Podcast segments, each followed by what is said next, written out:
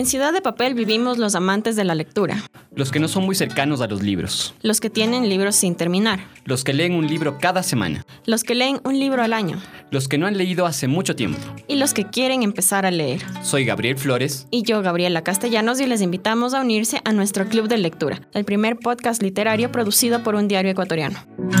Creamos este espacio para compartir con ustedes lo que más nos gusta. Los libros.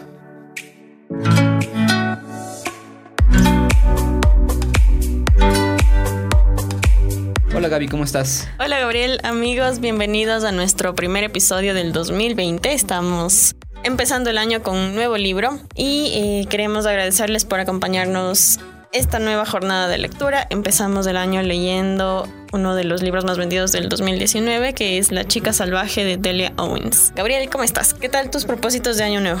Bien Gaby, este, te cuento que este año me propuse no ponerme una meta lectora, sino más bien leer un poco a mi ritmo.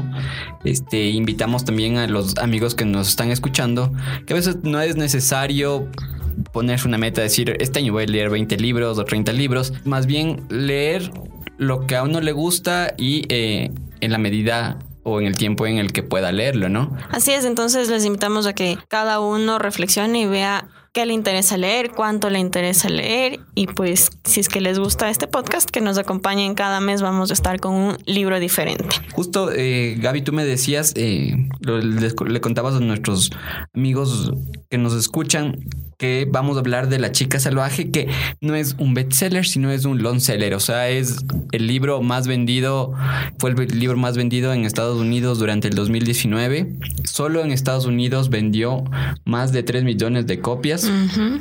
Estuvo durante más de 40 semanas en la lista de los libros más leídos del New York Times, que es una referencia importante al momento de, de pensar qué es lo que estamos leyendo, ¿no? Así es. Y bueno, antes de empezar, queremos recordarles que nos pueden seguir en redes sociales. Estamos en Facebook como arroba revista familia, en Instagram como arroba revista familia SC. Y en Twitter como arroba sección cultura. Así es, también no se olviden que tenemos una cuenta de correo en donde nos pueden enviar sus sugerencias de libros, comentarios de los textos que vamos a ir revisando durante el año. Es ciudadpapel.elcomercio.com.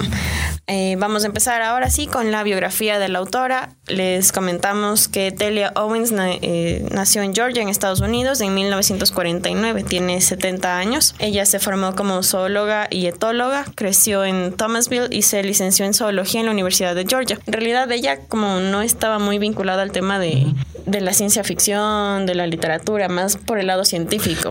Sí, Delia es lo que podríamos llamar una rara avis. Es una de esas escritoras que eh, aparecen en el mercado literario ya eh, en su etapa de adultez, ¿no? Pienso, por ejemplo, en el, en el escritor colombiano Álvaro Mutis, le pasó algo parecido. Y revisando un poco la biografía de, de Delia, ella sí había escrito mucho, pero había escrito muchos ensayos científicos. Entonces, esta es la primera vez que se adentra en el mundo de la ficción. Ujú. Y bueno, ella estu- estuvo casada con Mark Owens, con su, bueno, su ex marido, en ese, ahora ya es ex marido, y vivieron durante muchos años en África. Ellos se mudaron a Botswana en un inicio y allí hicieron varios estudios específicamente eh, en el desierto del Kalahari. Entonces, a partir de ahí es donde realizaron varios de sus ensayos que después se publicaron. Y bueno, un poco de la inspiración de, de toda esta vivencia que ella tuvo en estos años en África, los vemos trasladados a, a esta novela que se llama La chica salvaje. Gabriel, cuéntanos un poco de qué trata esta, esta novela, así a breves rasgos. Ya.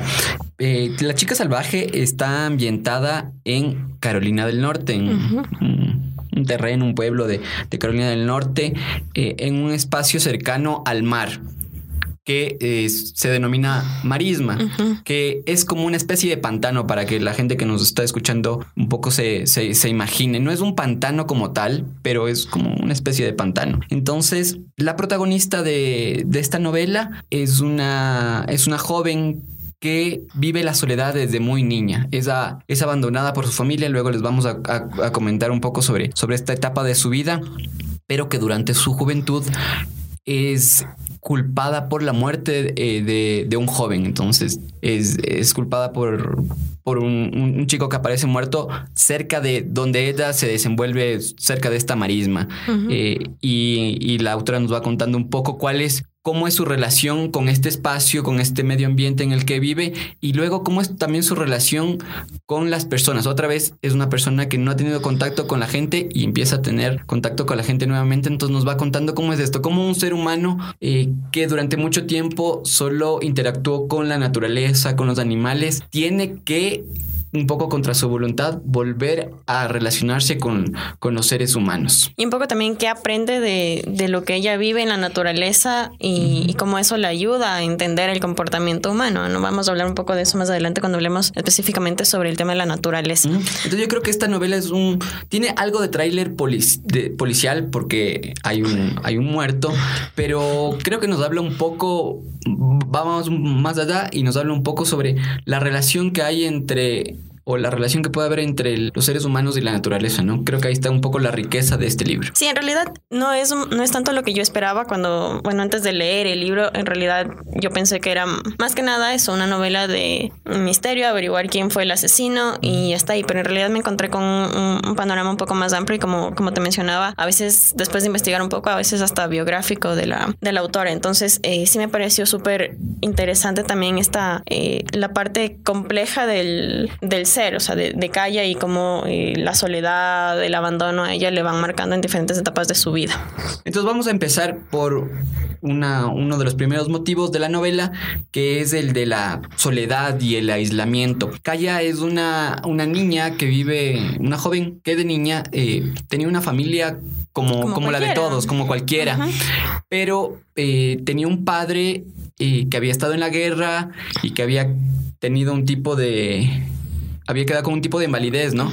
Y eso un poco le frustraba, le parece. Este señor no se explica, no hay mayor referencia a esto, pero, pero a partir de eso uno entiende un poco el comportamiento de este señor que es violento. Entonces, poco a poco, ella tiene una familia numerosa, vivía con su mamá, su papá y sus hermanos mayores, pero eh, poco a poco cada una de estas personas le, le van abandonando. Y es fuerte en el sentido de que no estas personas ni siquiera se despiden de Kaya. O sea, su mamá se va, sus hermanos mayores. Hay, hay un hermano eh, que sí eh, le dice. Que es como su mejor amigo. Que es como su mejor amigo, que sí en un momento le dice: Me tengo que ir un poco. Esto es por sobrevivencia, no es por ti. Ajá. Eh, y ella se queda sola. Entonces, imaginémonos una niña de 6, 7 años que se queda sola viviendo con su papá, una persona violenta que no, con la que no se puede comunicar bien. Claro, entender también que eh, las personas que se van de su vida, hablando por ejemplo de la mamá, ella se va huyendo del, del papá, o sea, de las agresiones que había vivido. Entonces, y así eh, ella se va quedando sola. Entonces, no sé si tú alguna vez te, has puesto a pensar en ¿Qué pasa con estos niños que viven solos y que, que, no tienen a nadie? ¿Cómo pueden sobrevivir? A veces uno piensa como que en una ciudad en donde tienes acceso a muchas cosas. ¿Qué pasa en un lugar aislado, digamos? ¿Cómo una niña tan chiquita logra sobrevivir en medio de la naturaleza? Y es que Kai en realidad es una niña, una chica súper recursiva. Ella aprende mucho a valerse por ella misma. y lo hace desde niña. Por eso cuando es joven la gente se sorprende de las reflexiones que hacen. Voy un poco al, final del libro, cuando está en el juicio, eh, todos los argumentos que da y todas las cosas que dice o deja de decir tienen mucha relación a cómo ella ve el mundo. Y como ve el mundo Calla, tiene mucha relación con su espacio, es decir, la naturaleza, esta marisma en la que vive. Otro tema que también eh, atraviesa esto de la soledad y el aislamiento es que de alguna manera la falta de contacto sí tiene un impacto en cómo ella se relaciona después con, otras personas. Hablemos, por ejemplo, de Chase, hablemos de Tate, que son como los dos, chicos. que tienen un tipo de relación romántica con ella. Entonces, el tipo de amor, o sea, o la idea que a mí me pareció por lo menos de la idea del amor que ella tiene puede ser un poco distorsionada y es un poco en base a lo que ella vivió cuando era niña. Entonces, a la final, ambos terminan abandonándola nuevamente. Pero a mí como lector en, en, esta parte que cuentas, Gaby, se me dieron algunas preguntas. Claro, ¿cómo la sociedad te va formando respecto a la idea de la relación con los otros, sobre todo la, relación que uno tiene con su pareja. también y, con el tema de la sexualidad, por ejemplo, porque también hay una exploración ahí en algún momento el libro también se convierte en una, en una historia de, de estas de iniciación, porque Kaya explora mucho su cuerpo y explora la, sexualidad con estos chicos. Así es. Y bueno, otra de las cosas que eh, sí me gustaría mencionar en esto, y es que Tate, que en realidad es uno de los que termina siendo como que la, persona que vuelve a la vida de, de, de Kaya, él enseña a leer. Y eso es algo que a mí me, me gustó mucho en el libro, en realidad, porque a partir de esto, como que siento que Kaya conoce un nuevo mundo. Es como que se adentra a, una, a un espacio totalmente diferente y a partir de ahí ella cambia, o sea, sí creo que marca un, antes y un después en la vida de, esta chica. Es como eh, esta, esta parte que mencionas, Gaby, de, del aprendizaje de la lectura, es interesante porque es como una idea de la autora que, nos propone como la lectura también como una herramienta para salir de nuestro mundo, de nuestro espacio. Está bien, nosotros nos desenvolvemos muy bien en, los lugares que conocemos, en los que estamos cotidianamente, pero a veces la lectura nos puede servir para eh, aprender a, um, interactuar en otros espacios. Y eso es un poco lo que le pasa, siento, a Calle con la lectura. Así es. Y bueno, después también con la escritura, porque ella también hace poemas. Después y al final ya tenemos un, poema de los que me parecieron más lindos, que ya cuando lleguemos ya casi a la parte final del libro les voy a leer. Pero em, antes, de, antes de saltarnos tanto, vamos a retomar el tema ahora de la naturaleza, que es otro de los grandes tópicos importantes que están en este libro. Yo no sé eh, si tú cuando, cuando estabas leyendo el libro, Gaby, te pasó, te pasó esto, pero yo tuve muchas eh, reminiscencias respecto a otros libros como el libro de la selva de ah, Kipling, que es de este, este niño que está, Mowgli. Que está, en, que está en la India. Y claro, ¿cómo es la relación que este niño eh, que tiene con la naturaleza y con los animales y claro, la relación igual que tiene Kaya con, con naturaleza. Y aquí eh, la autora eh, desarrolla su, su, su, vena ensayística eh, científica porque hay varios pasajes del libro en el que describe con mucho detalle cosas que son percibidas de, como pasajeras, por ejemplo, se detiene mucho en el tema de, de, cómo está cómo está la marea, por ejemplo, o de mm, las descripciones de los pájaros. Entonces hace mucho énfasis en la descripción de naturaleza que me parece. Tiene experiencia en eso, en realidad. Tiene, experiencia en eso y lo va intercalando con la, con la vida de, de calle que me parece interesante. Y otra de, las, de, de los temas igual relacionados a esto es eh, que Kaya como crece en, este medio, ¿no? rodeado de naturaleza, de animales y todo, ella eh, observa mucho y aprende un poco de, su comportamiento y con eso lo va como relacionando a las cosas que hacen los humanos. Entonces, me pareció como una, una, una manera interesante de en la que ella aprende a relacionarse con los demás y es algo que en realidad o sea, los estudios científicos, hace no mucho leía de, eh, por ejemplo, investigan en o observan el comportamiento de chimpancés, de monos, etcétera, y los van trasladando a, las personas, a investigar el comportamiento de las personas. Entonces, es básicamente lo que sucede hoy en día.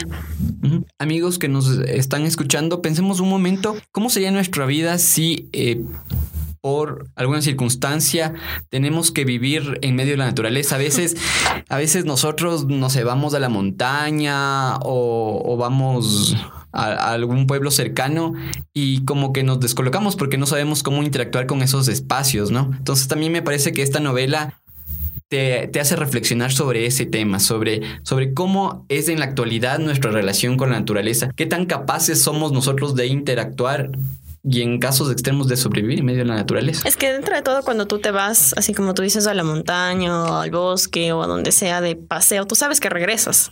O sea, sabes que no es algo permanente. Entonces, no sé, o sea, debe ser difícil ponerse en esa situación en la que tienes que realmente ver las herramientas para sobrevivir, porque es eso o nada. Claro. Eh, y otro de los temas que queríamos compartir con ustedes eh, es el del crimen, el, tema del, aspecto jurídico que, se aborda un poco en la novela, Gaby. Así es. Y bueno, cuando ya aparece mm, el cuerpo de Chase, recordemos que Chase es otro de los, otra de las personas con las que Kaya tiene esta, esta relación romántica. Bueno, ellos eh, a la final esta relación no funciona porque Chase tiene una prometida con la que se casa, pero luego Chase aparece muerto. Entonces la gente del, pueblo le culpa a Kaya porque piensan que ella es la, la que lo asesinó. Y en realidad ellos piensan eso mucho basado en prejuicios, porque es diferente, porque es distinta a, ellos. También porque es una persona eh, débil, o sea, es alguien eh, que saben que pueden inculpar, porque entre comillas es la salvaje, es la chica salvaje efectivamente. Entonces, claro, es la chica que está fuera de la norma, de las leyes y que obviamente no sabe distinguir entre el bien y el mal, entre eh, entre, entre lo, que, lo que puede pasar cuando, cuando se agrede una persona. Entonces, claro, ella es el, el, objeto que se puede manipular, la persona a la que se puede manipular. Así es, y a mí me parece importante también que, bueno, durante el, durante el juicio, cuando el abogado le, le pide al jurado, en realidad, que ellos reconsideren la manera en la que todos han tratado a, Kaya, como ella fue abandonada, como ella tuvo que crecer y que reconsideren este tipo de, situaciones para que se den cuenta en realidad en base a qué estaban juzgando. Darse cuenta que no era basado en pruebas ni nada de eso, sino como lo que decimos, en prejuicios. Les vamos a decir qué pasa al final. Eh, queremos que invitarles para que ustedes lean eh, la novela de Delia Owens pero eh, todo este proceso jurídico también es otro espacio de reflexión respecto a cómo se manejan las leyes y cómo se manejan las leyes respecto a los más débiles, respecto a la persona que es, como dijiste hace un momento, Gaby, tildada de diferente o que simplemente es, diferente respecto a, la norma, ¿no? Otra cosa que les quería contar con respecto a esta última parte, antes de que se me olvide, es eh, esta relación que, como te mencionaba al principio, puede ser medio autobiográfica en este libro, y es que Delia Owens vivió con su ex marido en Zambia también, y em, en esta época ellos hacían muchas campañas en favor de los animales y de los elefantes. ¿Por qué? Porque había bastante, mm, habían bastantes problemas con los cazadores furtivos. Entonces, un día apareció muerto un cazador furtivo en la zona en donde ellos se encontraban en realidad. Y a ellos les estaban acusando de haberlo asesinado. Justamente yo leí que eh, esa fue una de las razones por las que volvieron a Estados Unidos un poco para, claro. para evitar eh, la confrontación de, esta acusación que tenían que hasta el momento no se ha claro, podido es un comprobar. Caso abierto. Y, y, que Dele lo ha dicho en, varias ocasiones, siempre que, está en público, habla sobre el tema y defiende eh, el hecho de que ellos no, no mataron a, este cazador, que más bien ellos durante todo el tiempo que vivieron en África, que fueron casi dos décadas, este más bien lo que trataron es de ayudar a las comunidades en, las que vivieron, ¿no? Así es, entonces, bueno, un poco para, como anécdota para ver eh, estas similitudes entre la historia y las vivencias de, de Kaya Porque con lo que vivió. Muchas personas han dicho que, que como es, es algo, un dato autobiográfico, tal vez es la forma en la que el autor está tratando de decir que sí, que sí cometieron este crimen, pero no, más bien eh, yo creo que sí habría que hacer esta distinción entre que una cosa es la ficción y otra cosa es la realidad, ¿no? Entonces, esta es, una, es una novela de ficción. Exactamente. Y otra de las cosas en las que también se asemeja a la, la vida real es el tema de la soledad que hablamos al inicio.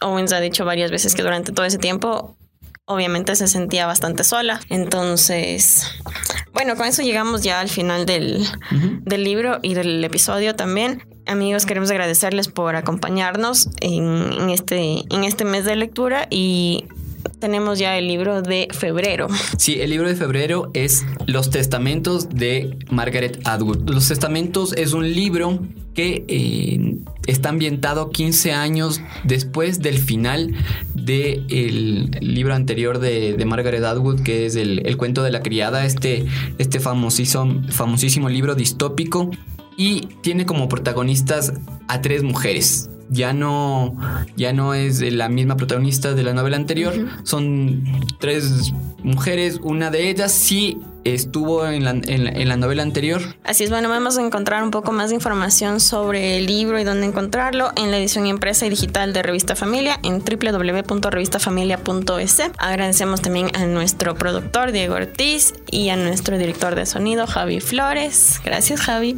Y Gabriel, gracias por acompañarnos otra vez. Gracias a ti, Gaby. Eh, no se olviden en seguirnos en nuestras redes sociales. Estamos en Facebook como arroba revista familia, en Instagram como arroba revista familia S. En Twitter como arroba sección cultura y nos pueden escribir a nuestro mail que es ciudadpapel arroba elcomercio.com. Si les gustó este episodio, no se olviden de suscribirse. Pueden encontrarnos en Spotify, Apple Podcast, Google Podcast o en cualquier lugar en donde nos estén escuchando ahora. Gracias.